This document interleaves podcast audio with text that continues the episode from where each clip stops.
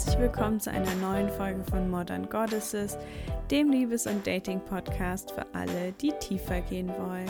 Mein Name ist Elena Inka und heute möchte ich gern mit dir zehn Anzeichen teilen, die möglicherweise darauf hinweisen, dass du ganz unwissentlich dein Liebesleben sabotierst.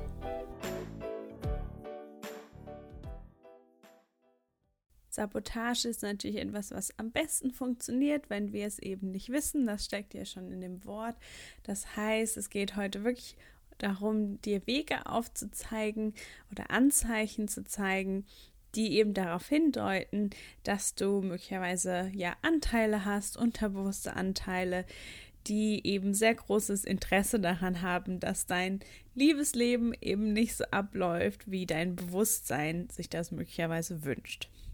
Und das erste Anzeichen ist, dass du dich überhaupt gar nicht zu Menschen hingezogen fühlst, die ja relativ gesund erscheinen in ihrem Bindungsverhalten, die ja für dich da wären, die dich lieben, die dich wertschätzen. Und ja, dass du die irgendwie meistens ziemlich langweilig findest. Und die Anteile in uns, die eben diese ja gesunden Beziehungsmenschen langweilig finden, sind oft Anteile, die einmal Drama total interessant finden, die da Freude dran haben. Drama ist total aufregend und eben auch Anteile, die eben ja Wunden aus unserer Kindheit sind oder auch aus unserem vorherigen Leben, die quasi jemanden suchen, äh, mit dem sie dann endlich diese Wunden heilen können. Was dir hier helfen kann, ist einmal mehr Aufregung in dein weiteres Leben außerhalb deines Lebens zu bringen. Dann, ja, netten, gesunden Beziehungsmenschen eine Chance geben, die tiefer kennenlernen und vielleicht auch rausfinden, was an ihnen interessant ist. Und dann drittens eben, ja, dich mit deinen alten Wunden auseinandersetzen, dein inneres Kind heilen und da tiefe Arbeit zu leisten. Dann Anzeichen Nummer zwei ist, dass du überhaupt gar keine ja, möglichen Partner siehst. Das heißt, du hast das Gefühl, es gibt keine guten Männer, keine guten Frauen, keine guten was auch immer. Und ja, also es fühlt sich so ein bisschen an, dass vielleicht du hast ganz spezielle Ansprüche und irgendwie gibt es aber niemanden, der da wirklich rankommt. Und das ist eben oft ein Zeichen dafür, dass wir vermeiden wollen, wirklich eine tiefe Bindung einzugehen, dass wir Angst davor haben, verletzt zu werden, dass wir Angst haben, jemanden wirklich nah an uns ranzulassen. Weil wenn wir unsere Standards so hoch setzen, dann werden wir natürlich auch niemals jemanden finden, der unsere Standards wirklich erfüllen kann.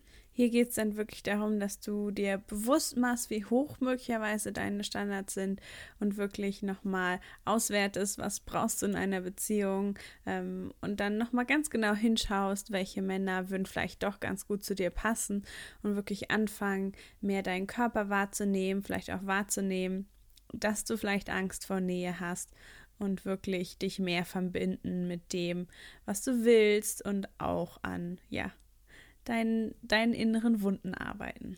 Und Nummer drei ist, dass du jemanden irgendwie ganz gut findest und dann aber relativ schnell das Interesse verlierst. Also einfach, dass es dir oft passiert, dass du vielleicht einen ganz guten Start hast, aber dann irgendwie hast du das Gefühl, es ist doch nicht so richtig für dich. Vielleicht bist du auch genervt von der anderen Person. Und das ist genau wie Nummer zwei ein Zeichen dafür, dass du möglicherweise ähm, ja Probleme mit Nähe hast, das irgendwie zuzulassen. Und ähm, dementsprechend, genau, geht es dann auch darum, die gleichen Dinge zu tun, um daran zu arbeiten. Nummer vier ist, dass du ja ganz schön viel Drama anziehst, slash kreierst das heißt, es gibt ganz oft ja sehr viele Höhen und Tiefen, ähm, wenn du datest mit Leuten. Es gibt Auseinandersetzungen. Es gibt Dinge, die dich irgendwie tief beeinflussen, tief bewegen. Und davon ist irgendwie ganz schön viel in deinem Leben. Also es scheint nie irgendwie ja leicht zu sein, sondern es gibt immer ja großes Drama eben. Und das Ding ist, Drama kann, kann man natürlich auch neutral sehen. Das heißt, wenn du Freude an Drama hast, ähm, zumindest unterbewusst, dann könnte deine Aufgabe sein, dir bewusst zu machen, ähm, dass Drama auch Spaß machen kann, beziehungsweise dich wirklich fühlen lassen, dass es aufregend ist. Und natürlich ist hier das Problem, dass es in der Langzeitbeziehung relativ anstrengend sein kann, wirklich ständig Drama zu haben. Also gerade wenn du dir vielleicht auch eine Familie wünschst, ist es auf jeden Fall keine sehr gesunde Art und Weise äh, für Kinder irgendwie damit aufzuwachsen.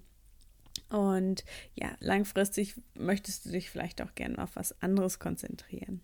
Und wenn du das Gefühl hast, dass ähm, da immer viel Drama ist und das aber relativ viel damit zu tun hat, dass du das Gefühl hast, dass die andere Person ähm, dich nicht genug liebt, dir nicht genug Zuwendung gibt, dann kann das eben auch eben Verlassensangst sein. Das heißt, hier macht es auch wirklich Sinn, innere Arbeit zu leisten und wirklich daran zu arbeiten, dass du dich sicher fühlst und auch eben lernst, wirklich ja offen zu kommunizieren und deinen Partner zu fragen, danach, was du eben wirklich brauchst.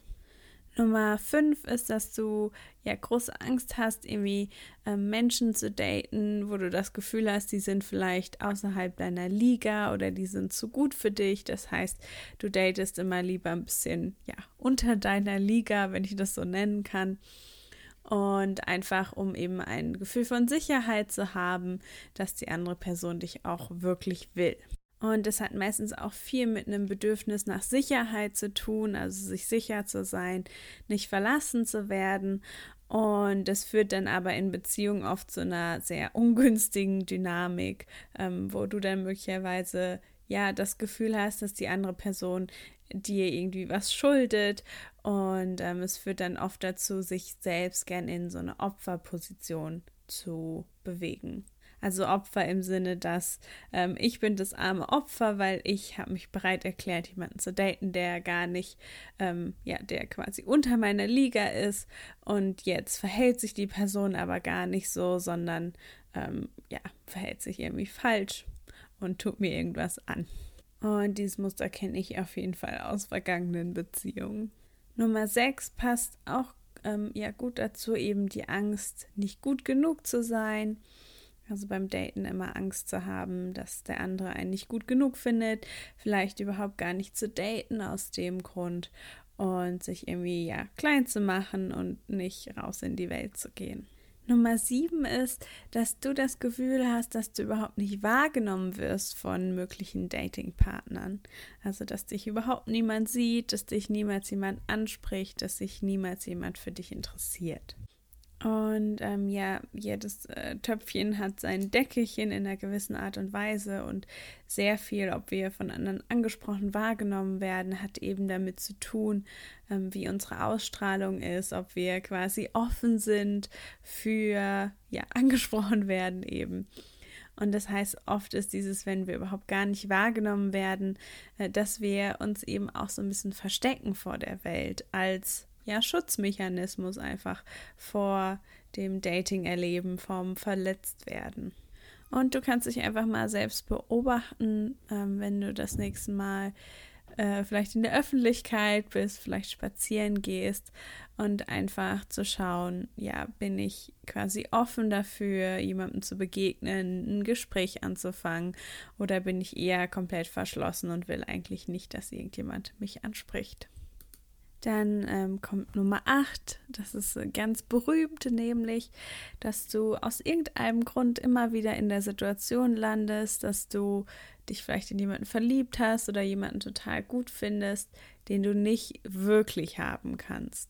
Und dieses nicht wirklich haben kann verschiedene Gründe ähm, haben. Also vielleicht entweder die Person findet dich einfach nicht so gut wie du sie oder vielleicht ist es jemand, der oder die schon in der Partnerschaft ist, also es ist eher eine Affäre.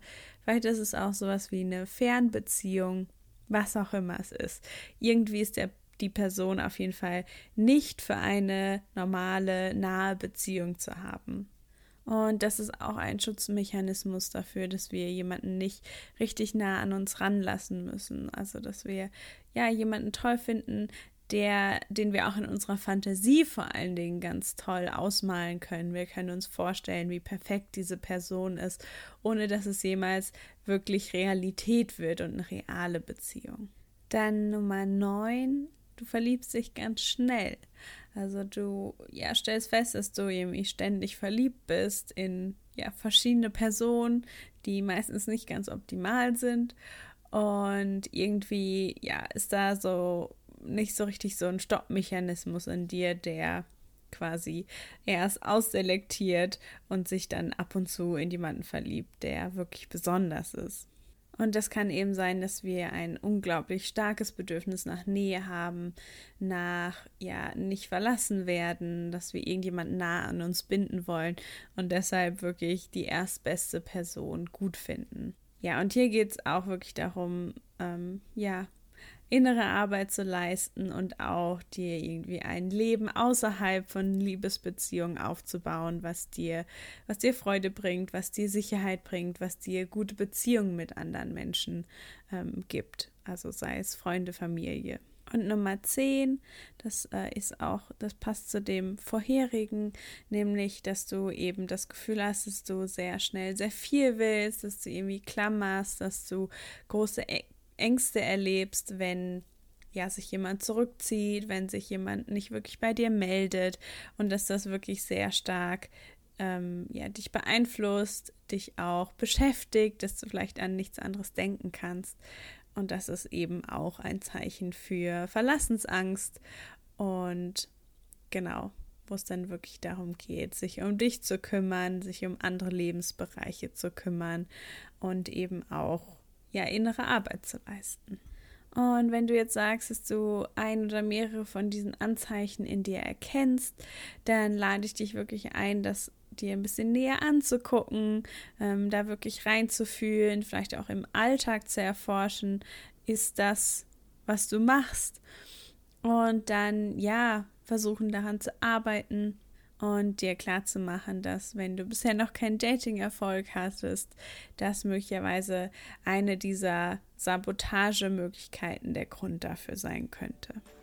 Und das war es auch schon wieder für heute. Ähm, ja, ich hoffe, du konntest was für dich mitnehmen und ich freue mich ganz doll, wenn du beim nächsten Mal wieder mit dabei bist.